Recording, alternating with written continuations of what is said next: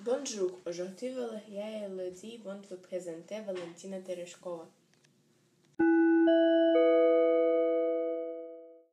Allô, hello! Rentre vite, il fait froid.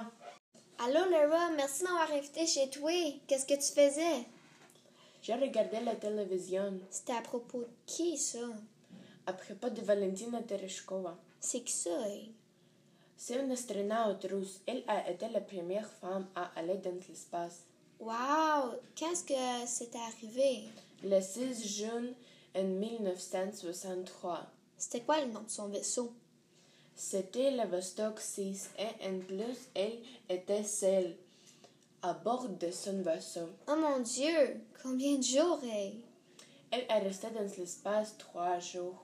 Cool! Quel âge qu'elle avait quand elle était dans l'espace? 26 ans.